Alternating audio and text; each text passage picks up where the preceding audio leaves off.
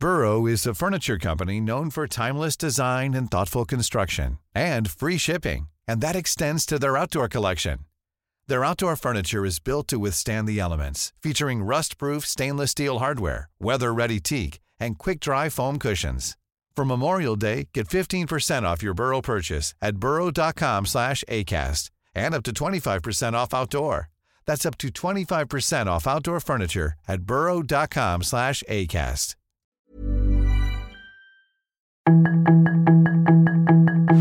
Tarde a tarde, lo que necesitas saber de forma ligera con un tono accesible. Solórzano, el referente informativo.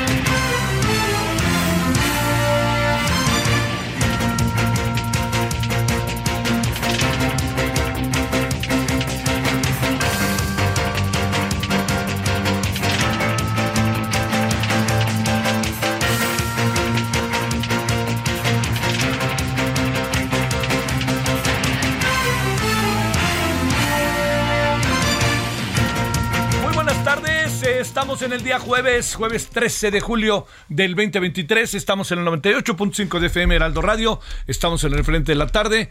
Le saludo eh, su servidor Javier Solórzano en nombre de todas y todos quienes hacen posible la emisión de este día jueves aquí en radio, ya sabe, 21 horas en hora del centro, les esperamos en, eh, en, este, en referente de la noche, en televisión entre otras frecuencias en el 8.1 de televisión abierto, 161 de Sky, este televisión abierta, perdóname, en el 161 de Sky, estamos en Easy, en fin, bueno, todas nuestras plataformas también. Bueno, mire, eh, para, para el como inicio, le diríamos que Está, hay, hay un debate que me, me parece muy importante sobre cuáles son los términos de la inseguridad en el país, ¿no? Eh, digamos, podríamos decir que el país es inseguro, podríamos o, debemos de decir que está claramente focalizada la inseguridad.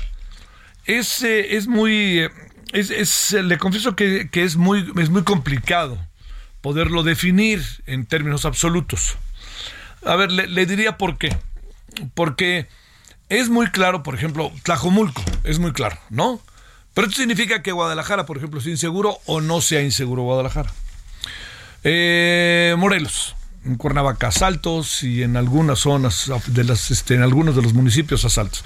Esto quiere decir, por ejemplo, que todo Cuernavaca es inseguro o no. Este, esa es la pregunta.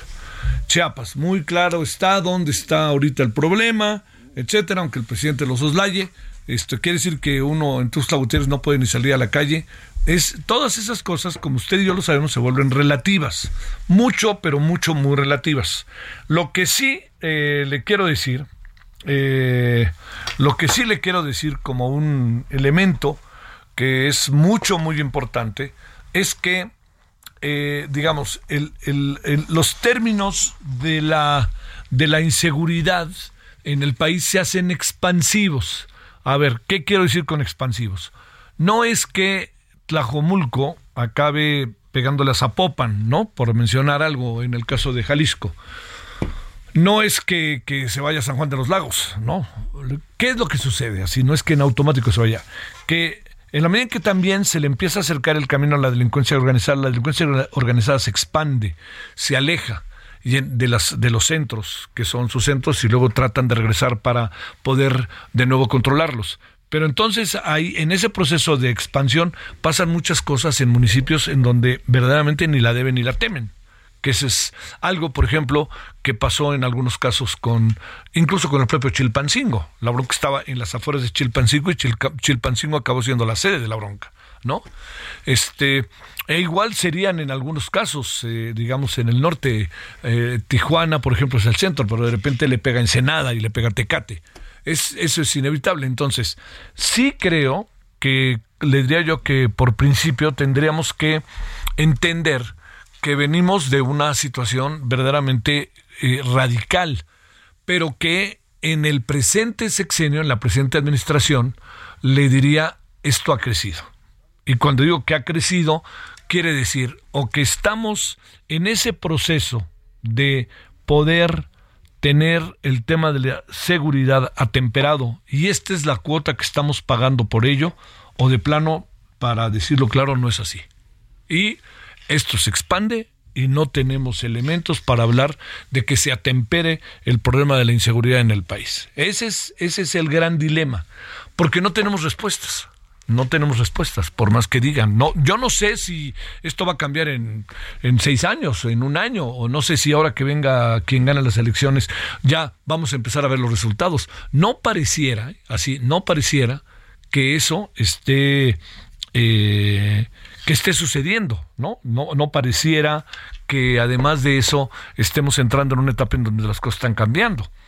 No pareciera que Tlajomulco tiene que ver, que esto es muy importante, con algo que signifique que estamos bajo otras condiciones, en términos de que esto que sucedió significa que los están controlando, cooptando, aislando, y entonces esa es la reacción, ¿no? No, no necesariamente va por ahí.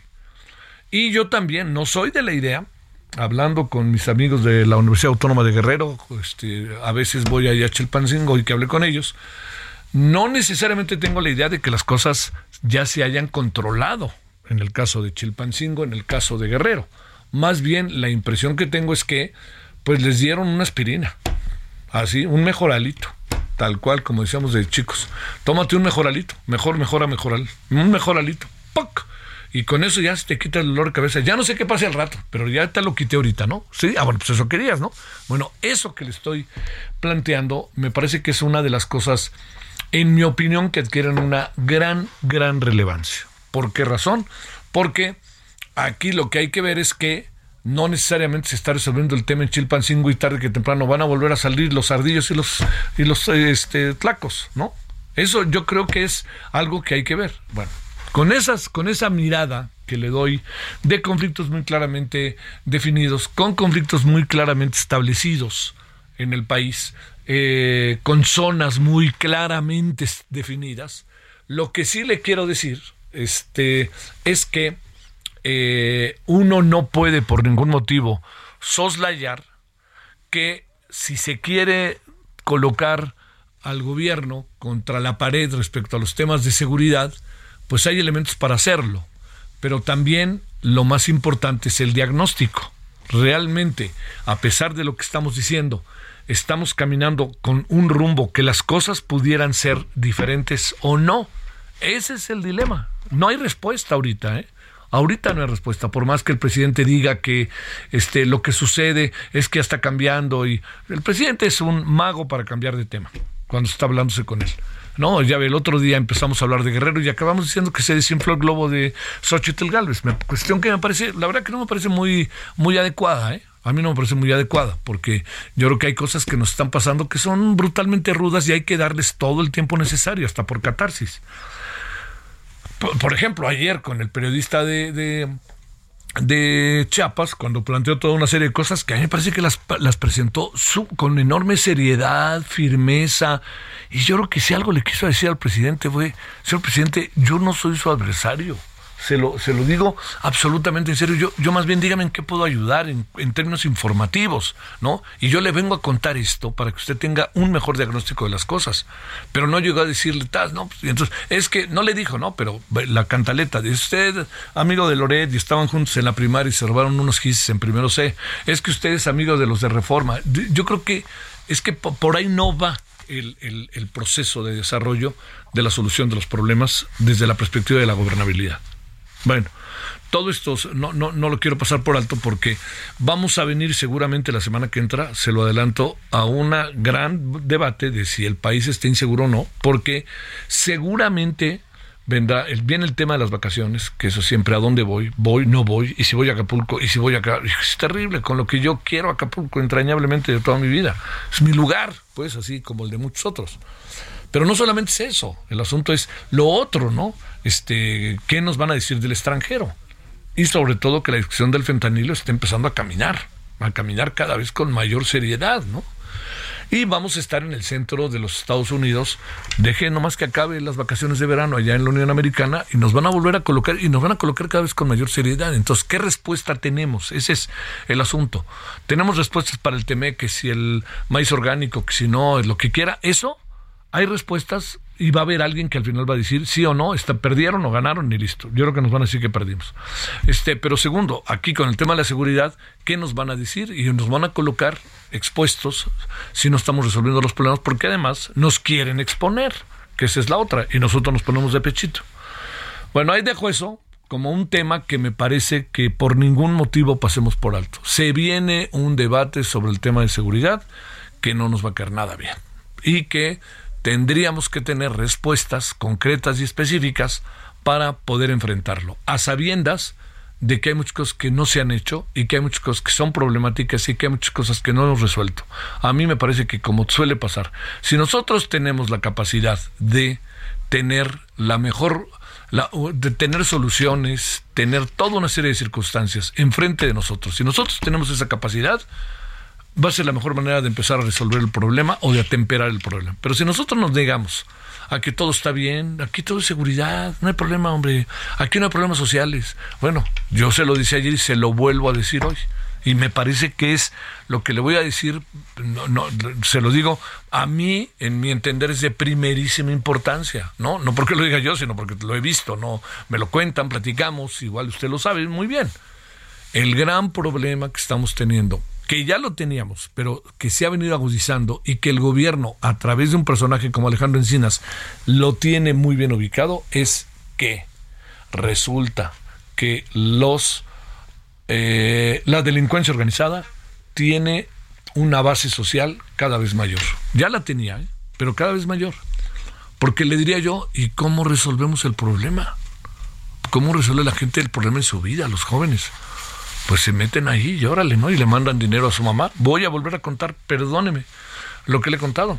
Cuando en Apatzingán hicimos un trabajo y que las cosas en Apatzingán estaban mucho más difíciles que ahora, y mire que no están difíciles, platicando con un joven de 15, 16 años, le dije, bueno, iba armado, ya tenía su, su troca, ¿no? Ya, ya se movía como pez en el agua en el pleno centro de Apatzingán, ¿eh? Y traía los boleros que ya se colocan ahí en el centro de la ciudad, los traía en la mira, ¿no? Pórtense bien, infórmenme bien. Y entonces pues, ya se acercó, platicamos, me acuerdo que nos dijo muy bien, les vamos a dejar dar una vuelta, pero luego ya se van. Y pues, tuvimos que hacerlo, nos fuimos. Pero lo que sí recuerdo bien es que este muchacho de 15, 16 años me dijo, mira, yo, mire, yo, mira, no me habló de usted, mira, yo tengo todo esto ya, yo tengo la troca, tengo aquí mi walkie-talkie, tengo mi radio, así, tengo unas armas y dice, y además recibo dinero. Y ese dinero que yo recibo me permite dárselo a mi mamá para que mi mamá pague el IMSS, pague la comida, nos dé de comer a mí y a mis hermanos, porque mi papá no existe. ¿Qué hace uno ante eso? Ese es, ese, ese es el terreno del abrazos no balazos. Ese es el terreno en donde hay que ir a las raíces de los problemas. Pero si no resolvemos las raíces de los problemas, una cosa es que estemos dando políticas, este, de, políticas este, públicas en materia de dinero que vayan resolviendo el problema. Viri Ríos, que a mí me parece una muy buena investigadora, este, ayer sacó un artículo en Milenio que me llamó mucho la atención. Para todos los que piensan que el dinero que se da se va hacia las chelas, a la fiesta, etcétera, pues la investigación que hizo Viri Ríos este, demuestra exactamente que el dinero se va hacia donde debe de ir. Y eso a mí me parece muy bien. O sea, se utiliza para la familia.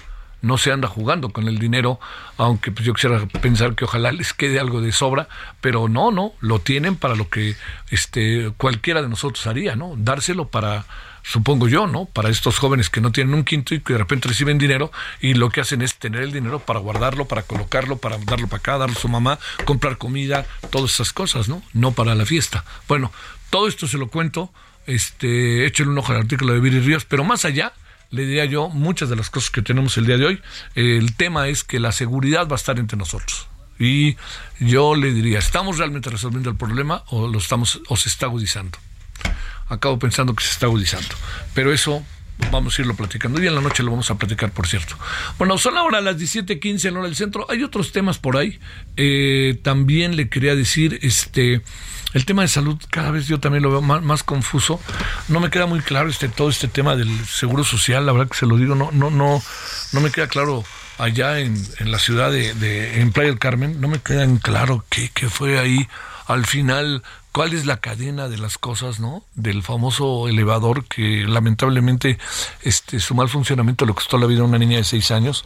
A mí no no no me queda muy claro. Pero bueno, vámonos a las 17 con 15, que casi 16 en hora del centro. Le agradecemos que nos acompañe. Eh, en cualquier momento empezará a llover.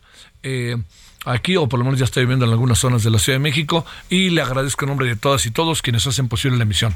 Vámonos con los asuntos de esta tarde, si le parece. Solórzano, el referente informativo.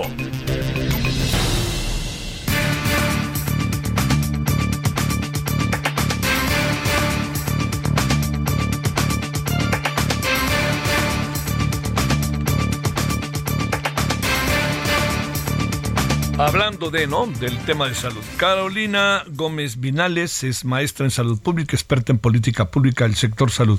Carolina, muchas gracias que estás con nosotros. ¿Cómo te ha ido? Muy bien, muchas gracias. Un gusto saludarte a ti y a tu auditorio, Javier. Gracias. Empecemos por eh, lo que eh, se insiste que eh, estamos muy menguados, pero en la venta de medicinas, pero corruptos aún están metidos en la venta de medicinas y servicios del sector salud. A ver, ¿por qué te lo planteamos? Más allá de que el presidente lo haya, dicho, ¿esa es la razón o la política pública del gobierno es el, la otra parte de la fórmula, el componente que no nos permite tener la satisfacción tener la distribución precisa de todo lo que tiene que ver con las medicinas ante la gran demanda de una población de 127 millones de habitantes, Carolina. Sí, bueno, pues existía una política pública en donde el proveedor de servicios de salud más grande de este país, que es el Instituto Mexicano del Seguro Social, concentraba una pues una estrategia ya muy planeada y muy organizada con aproximadamente 18 meses antes de cada año se iniciaba el proceso de la licitación consolidada de todas aquellas instituciones públicas de salud que quisieran adherirse y con ello encontrar mejores precios. Y eh, pues se, se, iba llevando a cabo y iban participando otros otros entes públicos lo que permitía pues sí hacer más ágil la distribución y la compra y pues estaba metido como te insisto el Instituto Mexicano del Seguro Social. Y en aras de señalar como tú bien señalas que había una cadena de corrupción ahí adentro se desmanteló por completo y se despidió a todo ese personal que se dedicaba a hacer esas labores. Y entonces quisieron o pensaron que era muy fácil que la Secretaría de Hacienda lo llevara a cabo y no sé si recuerdas, pero fue un rotundo fracaso y después se lo encargaron a un organismo internacional de la ONU llamado UNOPS, que tampoco tenía una experiencia en esa compra tan gigantesca y eh, pues salió ahí carísimo, ¿no? Porque había que pagarle los servicios a la UNOPS, tampoco lo logró y después de eso, eh, pues se le otorgó al INSABI, que fue un aparato burocrático que pasó sin pena ni gloria desde mi punto de vista. Bueno, también del mío, si no te importa que me sume Carolina. sí. o sea, fue una, una desafortunada decisión burocrática en, desde que inició hasta que concluyó y todavía aún eh, se inició este año, 2023, el intento de hacer otra compra consolidada para cerrar la administración, supuestamente ya para que ahora sí nos comportemos como Dinamarca, al menos en el, en el consumo y distribución de medicamentos, pero tampoco se logró.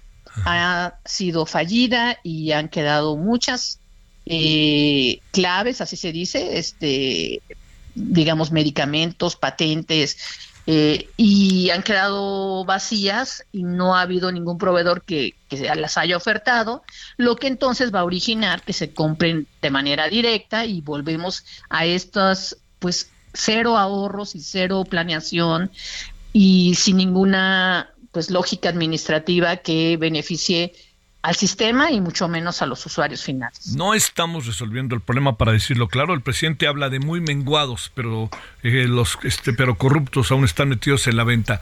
Son estos corruptos, son los que ya estaban o ya ahora esto cae directamente en lo que corresponde a este gobierno, de a este primero de diciembre del 2018 a la fecha.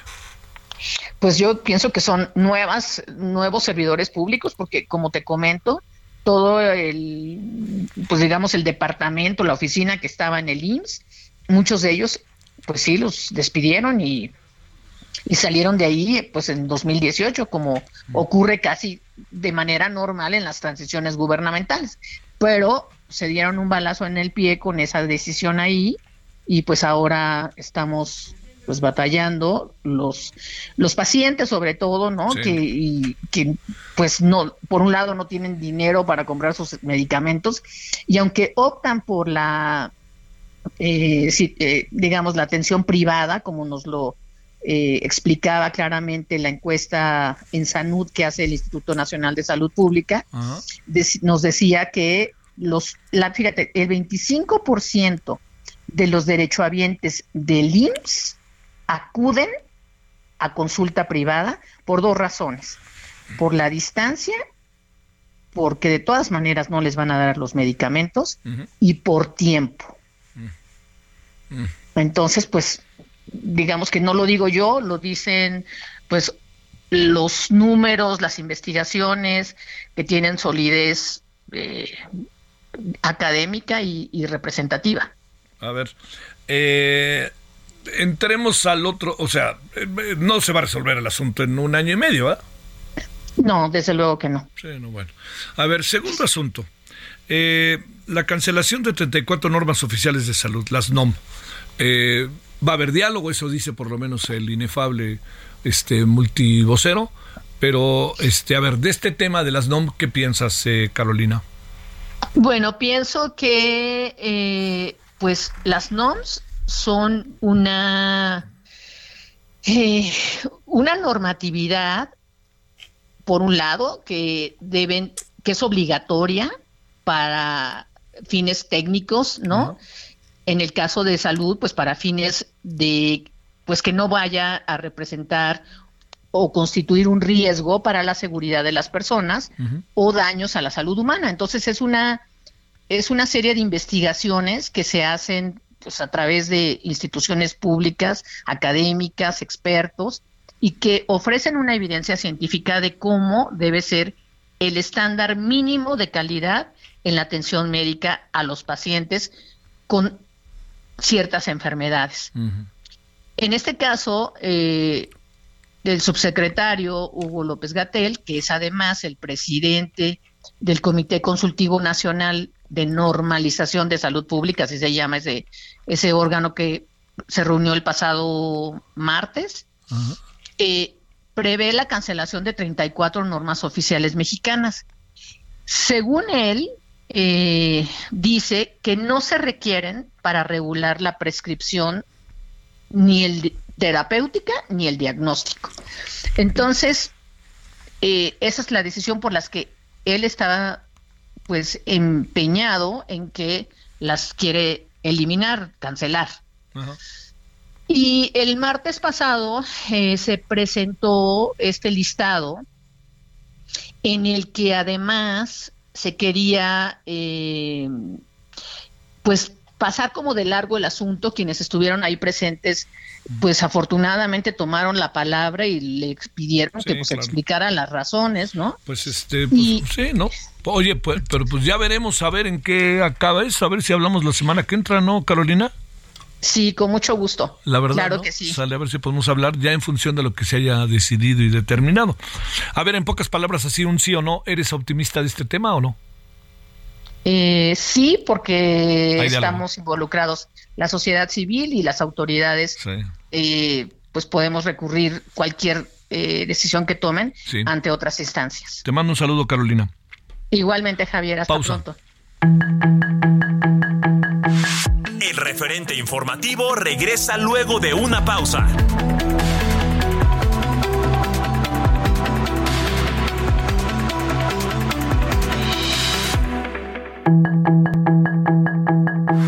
Estamos de regreso con el referente informativo.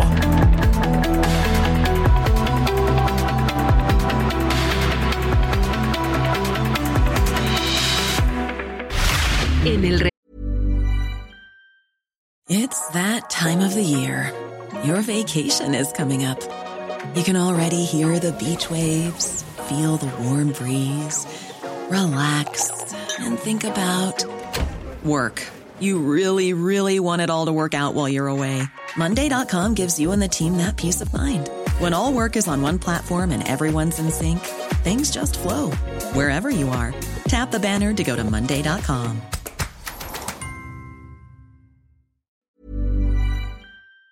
Referente informativo, le presentamos información relevante. Suprema Corte de Justicia acusa de omisión al Senado al no designar a comisionados del INAI.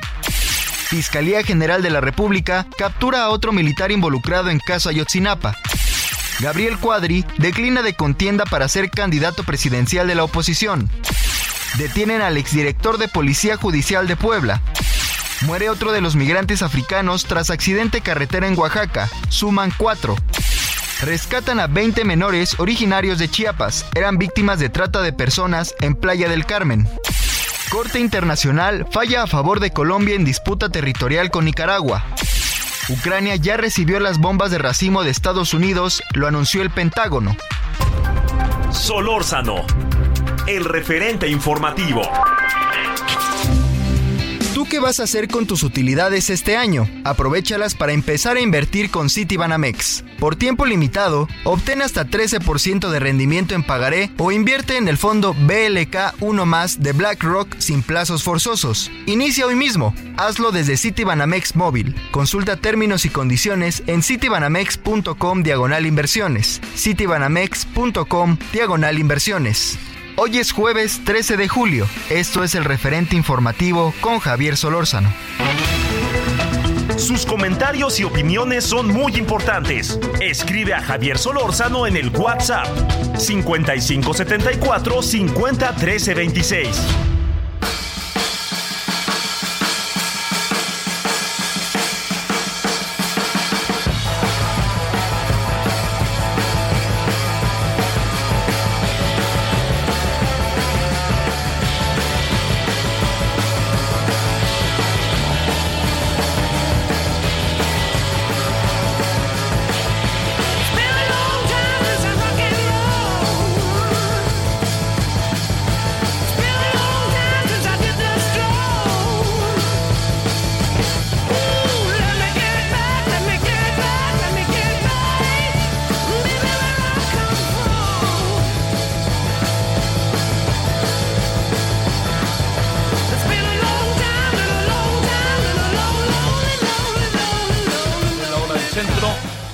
Estamos aquí con, eh, bueno, Led Zeppelin, identificable.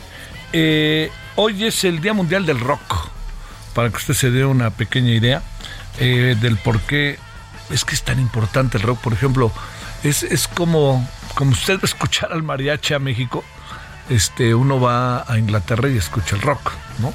Pero bueno, más que pero bueno, pues Filadelfia, Sydney, Moscú, eh, un forma simultánea. Todo empezó un megaconcierto Live Aid que tenía que ver con el SIDA.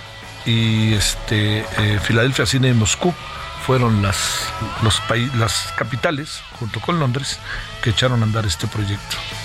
De las cosas que se escucharon fue rock and roll con Led Zeppelin. Para recordar y no olvidar.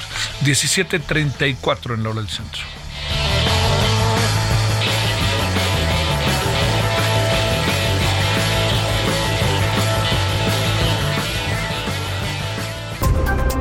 Solórzano, el referente informativo.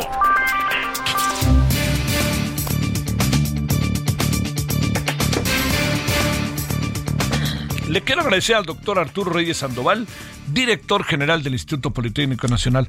¿Cómo estás, doctor? Bienvenido, ¿cómo te ha ido? Muy bien, Javier, muy buenas tardes a ti y a todo tu auditorio. Es un gusto. ¿Cómo va el Politécnico? ¿Cómo van las cosas? Pues muy bien, avanzando en muchos frentes, en muchos proyectos vinculados, por supuesto, en la parte central, las actividades académicas.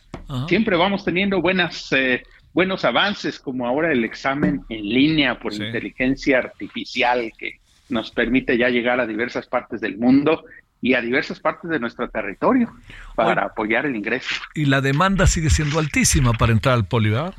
Muy alta, muy alta. Hemos eh, crecido, sin embargo, la, la, la, cobertura y el número de estudiantes. Cuando yo llegué aceptábamos alrededor, bueno, éramos este, más bien 170 mil estudiantes más o menos, o teníamos. Ahora ya estamos en 216 mil. Ah, caray. Entonces, eh, hemos subido la matrícula, hemos hecho mucho esfuerzo y también mucho esfuerzo en el, lo que es poli virtual, que brinda carreras también en línea y que eso también permite darle oportunidad a más estudiantes de hacer una carrera ya no presencial, sino de manera virtual. Oye, y a sufrirle con los presupuestos, ¿verdad? Tratar de extenderlos a como de lugar, ¿no?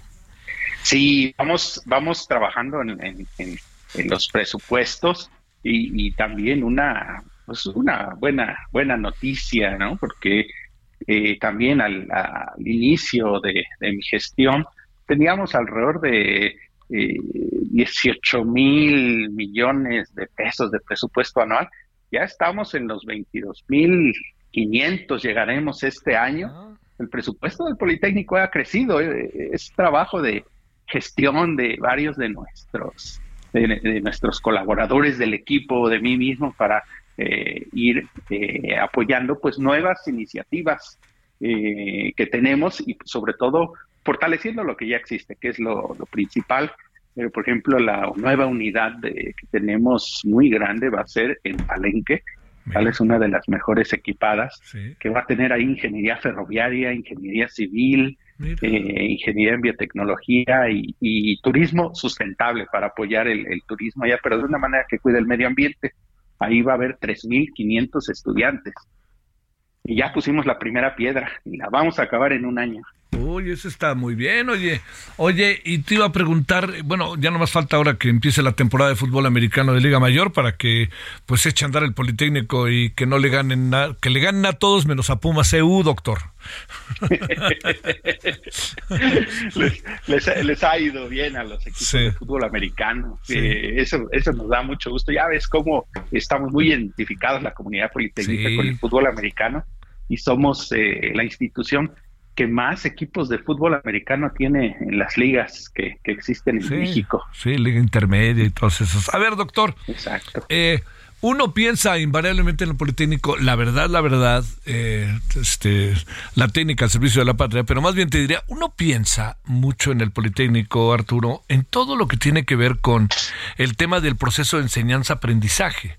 Y de repente se nos pasa por alto todo el proceso de investigación que hay en los innumerables campus, Zacatenco, el casco, este, Upixa, en todos, ¿no? Te pregunto, a ver, ¿qué es esto de una vacuna para la malaria por el Plasmodium vivax? ¿Qué quiere decir todo eso y qué tanto se avanza contra la malaria, doctor?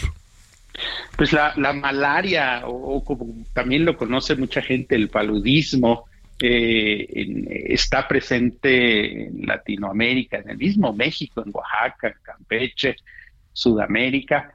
La India es un país que sufre mucho de este tipo de, malaria. Digamos que son dos formas de malaria, la que está causada por el parásito que mencionaste, Plasmodium vivax, y afecta a la India, que ya es uno de los países, si, no me equivoco, el país más eh, poblado a nivel mundial.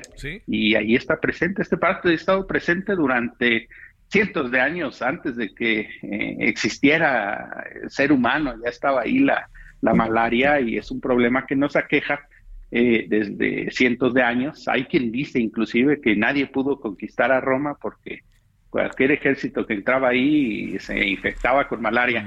Hace eh, unos 15 años yo comencé a desarrollar una vacuna para este parásito. ¿Dónde estabas, doctor, en aquel tiempo, eh? en aquel tiempo en la Universidad de Oxford. De Oxford, ¿verdad? Eh, en, Inglaterra. En, Inglaterra, eh, es en un instituto que se llama Jenner, donde estábamos varios grupos y colaborábamos para, por ejemplo, ahí surgió la vacuna para el SARS-CoV-2, para COVID, eh, con un vector que se llama adenovirus y que es el que utilizó la Universidad de Oxford y AstraZeneca, que curiosamente, bueno, es un desarrollo que inicié en el 2002, ya hace muchos años, el, vector viral, y llegó, ya se dio a conocer mundialmente este, este, este tipo de desarrollo ya con la vacuna de COVID, pero la ha utilizado para otros padecimientos transmitidos por mosquitos. Bueno, pues malaria es, es esta enfermedad, pues eh, la revista Nature, que en, en, el área científica es tal vez la más reconocida, al igual que la revista Science, eh, tiene más de 150 años y ha tenido artículos bien interesantes, como la descripción de la doble hélice por Watson y Crick de DNA. Eh, ahí se publicó. Esta, esta revista, pues los editores saben que una de las vacunas, una de las dos vacunas más desarrolladas para malaria, es la que desarrollé con mi equipo en la Universidad de Oxford y ha llegado, ya está en producción eh, para probarse en la India, en el Instituto de Sueros de la India, que tiene una gran capacidad de producir este, este tipo de desarrollos. La, la han eh, ya sintetizado, la, el diseño que hice, y está, estamos por probarlo en ensayos clínicos, sería el siguiente paso. Entonces la revista Nature pues tuvo a bien producir una, una edición específica sobre malaria para ver qué hay de nuevo en tratamientos, que casi no hay, es muy poco, y el parásito ya presenta resistencia a fármacos, que hay en vacunas, cuáles son las perspectivas, las dificultades, y como experto, pues eh, me siento, la verdad me siento honrado en que me busquen a mí para hablarles de cuáles son las perspectivas de la malaria causada por Plasmodium vivas. Y ahí les hice un recuento de cuáles son las dificultades que yo veo, los logros y, y qué se va a tener en un futuro y, pues eh, mi idea es continuar trabajándola desde aquí, desde el Politécnico, para que se pueda producir esta vacuna. Oye, este doctor, a ver, ¿esto qué significa en tiempo y forma? Significa que tú, este es un gran avance, un avance que además ya tiene reconocimiento, que va pasando por las fases, esta que llaman fase 1, 2, 3, en fin, todo esto. Esto significa que, a ver, en el mercado podríamos verla eventualmente en cuánto tiempo puede pasar algo así. ¿Ese es el siguiente paso? Sí, sería el siguiente paso. Todavía entraría apenas a ensayos de, de, fase clínico eh, número uno. Eh, ya la vacuna que se produzca en la India, entonces muy, muy temprano. Todavía hay que ver que primero que sea segura. Es lo crucial en cualquier vacuna es la seguridad, eh, más que inclusive más que la efectividad porque tiene que, una vacuna tiene que ser muy bien aceptada por la gente y, que sepan que no produce efectos secundarios fuertes. Entonces, esto lleva alrededor de dos años y luego nos vamos a fase dos, que serían otros eh, tres años, eh, y así nos vamos a, fase tres, porque es muy lento esta, este desarrollo, porque es considerada una enfermedad olvidada, con poca atención o no atendida, en inglés le llaman neglected a las enfermedades como chagas, como malaria, el mismo Zika, chikungunya, son no atendidas estas enfermedades, entonces uno tiene que trabajar muy duro como científico para gestionar recursos que puede uno obtener para realizar este tipo de, estudios. Eh, esto adicionalmente, pues, tiene que ser, eh, eh, las vacunas que avanzan rápido son aquellas que también la industria farmacéutica puede llegar a, a tomar eh, porque tienen pues un, beneficio económico para las industrias. Estas, las que menos lo tienen, pues son las enfermedades que son no atendidas y que tal vez se encuentran en lugares donde la gente pues es pobre. Debe ser labor de, de las instituciones públicas, del mismo gobierno, en tomar estos desarrollos y apoyarlos. En Brasil se hace mucho, por ejemplo. Entonces, sí, yo calculo que no menos de, de siete años que pudiera eh, tenerse ya resultados de, efectividad si, si, los fondos van fluyendo. Claro. Y por eso, pues mi, mi intención en, en, México es que en el Politécnico, el Politécnico tome esos desarrollos, que el mismo Politécnico tome liderazgo para desarrollar vacunas porque tenemos la capacidad, los, académicos, los científicos y el interés porque son enfermedades que están en México. Y desde aquí que, se, que el Politécnico sea catapulta de las vacunas a nivel nacional. Oye, ¿qué tanto afecta en un país como el nuestro o países de la zona, estoy pensando Centroamérica, eh, particularmente eh, la malaria, ¿eh? afecta, entiendo que de repente como que se ve del otro lado del continente, ¿no? Hasta el otro lado, hasta Asia, este África, pero acá, ¿qué tanto afecta?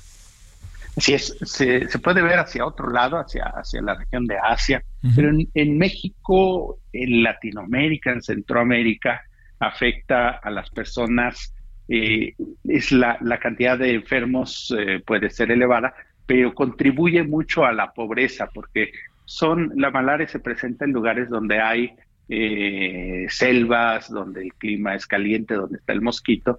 La gente eh, de, bajos recursos es la más afectada y le incrementa la pobreza en las regiones, porque la gente no puede ir a trabajar, está constantemente enferma. Además, este parásito, pues es eh, entre los dos que afectan al hombre, es el más hábil para, el más inteligente, el más que saben cómo meterse.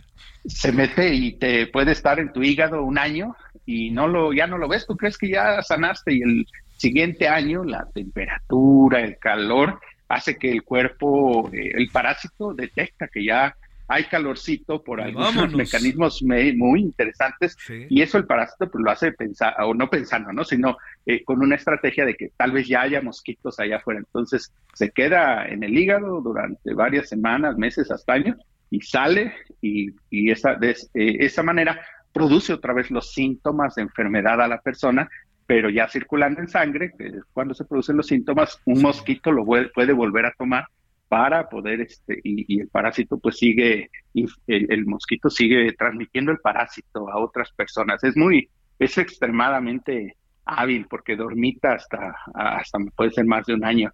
Entonces eh, es difícil también la eliminación, es difícil eh, el poder generar estos estudios porque hay poca, eh, pocos poca infraestructura en cuanto a ciencia. El otro parásito se puede cultivar, se trabaja en laboratorio.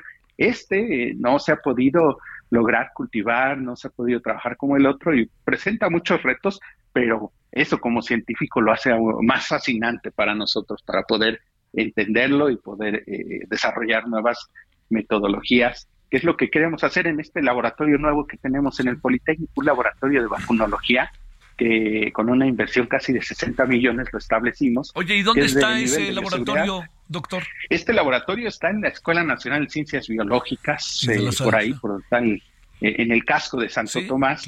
Y es un laboratorio, recordemos que este tipo de, de, de, laboratorios, de, lugares, eh, antes de la pandemia, pues, eh, o durante la pandemia, son los que hicieron un cuello de botella, porque son laboratorios donde se puede trabajar con virus como SARS-CoV-2, con parásitos como la malaria, eh, y, cuando durante la pandemia, cualquier persona, cualquier grupo científico que quería desarrollar una vacuna, al querer probar la eficacia de la vacuna, pues si no tenían estos laboratorios, no podían, este, abrir un, tubito, un matraz con este, con el virus. Entonces ahora y desde el Politécnico ya establecimos este laboratorio con acreditaciones del CDC, del Centro para Control de Enfermedades de Atlanta. Están, es una maravilla. Yo te invitaría a ti o a alguien de tu equipo que, que nos viniera a visitar a ver este, este laboratorio que se combina con el nuevo posgrado en desarrollo de vacunas y bioterapéuticos, en vacunología. Eh, es, el, es único en el mundo porque dentro del todo el tiempo en que yo estuve fuera de México, viajé y conocí diferentes universidades, me di cuenta que no existe un posgrado para desarrollo de vacunas eh, para formar a las generaciones que sepan hacer un ensayo clínico, que sepan hacer un nuevo desarrollo, que conozcan la cuestión de propiedad intelectual, de regulatoria, que necesita uno para, para trabajar con, de la mano con COFEPRIS en México, con Anvisa en Brasil, con eh, el EMA en, en, Europa o en el mismo Reino Unido. Entonces tenemos este, estos dos desarrollos y seguiremos eh, invirtiendo más para desarrollar este tipo de estructuras o de laboratorios para que pueda, puedan proponerse y desarrollar nuevas vacunas desde México y que puedan ser de utilidad para las enfermedades aquí en México, para que estén presentes en otro lado. Sí, sí, sí. Bueno, habría muchas cosas que platicar. Este, ya platicaremos, si te parece, en una nueva ocasión, doctor. Estoy pensando, ¿y ese mosquito malvado de la malaria juega algún ya si se puede saber en pocas palabras ahorita o si no lo hacemos más adelante, ¿juega algún equilibrio en el medio ambiente, en la naturaleza o, qué? Sí, por supuesto. Hay quien ha propuesto medidas para eliminar a los mosquitos, eliminar el mosquito y muchas especies que, eh, que conviven, que se alimentan de, de, ellos, pues también pueden resultar afectadas, ¿no? Entonces, lo ideal, pues, es eh, eh, eliminar al parásito más que al mosquito. el mosquito, pues tiene una función ecológica y la verdad resisten tantos que es extremadamente difícil que, se llegue a, controlar o eliminar. Eh, entonces, pues hay que aprender a convivir eh, con ellos. Los mosquitos también se infectan de malaria al, tomar la sangre y, también les afecta, se mueren. Este, entonces, pues es un parásito que afecta a mosquitos y a hombres, por, a, hombres y mujeres por igual. Te mando un gran saludo, doctor Arturo Reyes Sandoval, director del Instituto Politécnico Nacional. Gracias por tu tiempo, doctor. Igualmente, Javier, un abrazo y, felicidades por, tu noticiario. Muchas gracias, gracias, doctor. Ahora 17.50 en hora del centro. Adriana Baez es eh, profesora de la Facultad de Ciencias Políticas de la UNAM, Políticas Sociales de la UNAM y directora de consultoría de eh, en Buró Parlamentario. ¿Cómo estás, profesora Adriana? ¿Cómo te ha ido? Muy bien, gracias Javier. Aquí eh, esperando para ver en qué en qué puedo apoyar el día de hoy. gracias. Este, déjame preguntarte nada más. Todo, una opinión sobre lo que decidió la Corte, que da un revés al Senado y que fue omisa en el nombramiento de los comisionados del INAI. Sí, fíjate que justo, bueno, estaba recordando, tuvimos una plática hace algunos, algunas semanas sobre el y tema. justo estoy revisando, sobre el tema, exactamente, y bueno, la Suprema Corte es la última instancia, o sea, aquí se va, aquí se va a decidir cómo va a, resolver, a resolverte este cuello de botella, ¿no? Eh, estaba viendo que en el, en la Constitución, eh, en el artículo sexto, eh, sí habla de que, bueno, que el Senado tiene, digamos, la función de nombrar a los comisionados y lo puede hacer hasta en dos rondas. Habla de una primera ronda de consultas y este luego eh, eh, sugerencias de, de personas que pueden ser comisionados y de votación. Y una vez que lo apruebe, habla de que el presidente puede vetar. Eh, en, en, en, ese caso habla de, unas, de un segundo procedimiento que es similar, eh, solo que en este caso eh, el Pleno lo aprueba con eh, tres quintas partes y no con dos terceras partes, que sería el segundo proceso en el que nos, en el que estamos como parados, ¿no? Y dice que si este segundo proceso lo vuelve a vetar el presidente, entonces el Senado debe de nombrar. Así es como aparece en el artículo sexto. Entonces, seguramente por aquí es que vendrá el, eh, la nueva resolución de la Corte, porque algunos eh, eh, magistrados comentaban en, en, la sesión de hoy que, que sí, que sí hay un plazo perentorio y no como lo, lo proponía la, la propuesta de la ministra Loreto, Ortiz. Sí. Oye, a ver, para cerrar, eh, las posibilidades de que tengamos comisionados antes de que acabe el periodo el, el, periodo el, este la comisión permanente, para que eh, a ver existen o no pues eh, parece que es, con dificultades porque la comisión permanente termina en agosto y la Suprema Corte ahorita entra en receso y regresa en agosto. Entonces pues tendría que o sea, tendría que ser una resolución muy pronta, ¿no? Sí. Para que lo pudieran resolver. Pero si, si, ah, si, si recuerdas eh, el fallo del juez administrativo que pedía a la, pues pedía a la Junta de Coordinación Política que le pidiera a la Comisión Permanente que convocara al, a una sesión, a una sesión extraordinaria, ¿no? Sí. Ajá. Entonces, más bien, lo que estoy entendiendo es que se requiere, pues, de, de, la sesión del Pleno. Claro. Y ahí tienes que dedicarlo, o sea, nos vemos el primero de septiembre. Exacto, Exacto. Yo creo que va por ahí. Te mando un gran saludo, Adriana, y gracias. Muchas gracias, Muchas gracias y buenas tardes. que se gracias, hasta luego. Gracias. Bueno, en la tarde, en la noche, abordaremos estos, eh, estos temas, este tema de, de lo que ha pasado ver, con el sector salud y de lo que ha pasado también, le diría yo, eh, con el sector salud, pero también de manera importante con lo que tiene que ver con lo que es en sentido estricto un revés a la propuesta que tiene el Senado de alargar al máximo la edición de los nombramientos. Es, es tal contradicción que el presidente el otro dijo, pues que investiguen allí en el INAI, pues señor, si quiere que investiguen, echa a andar el INAI, ¿no? Y colorín colorado. Bueno, vámonos, 21 horas en hora del centro, Heraldo Televisión, referente de la noche. Ahí tarde, pásela bien, adiós. Hasta aquí Solórzano, el referente informativo.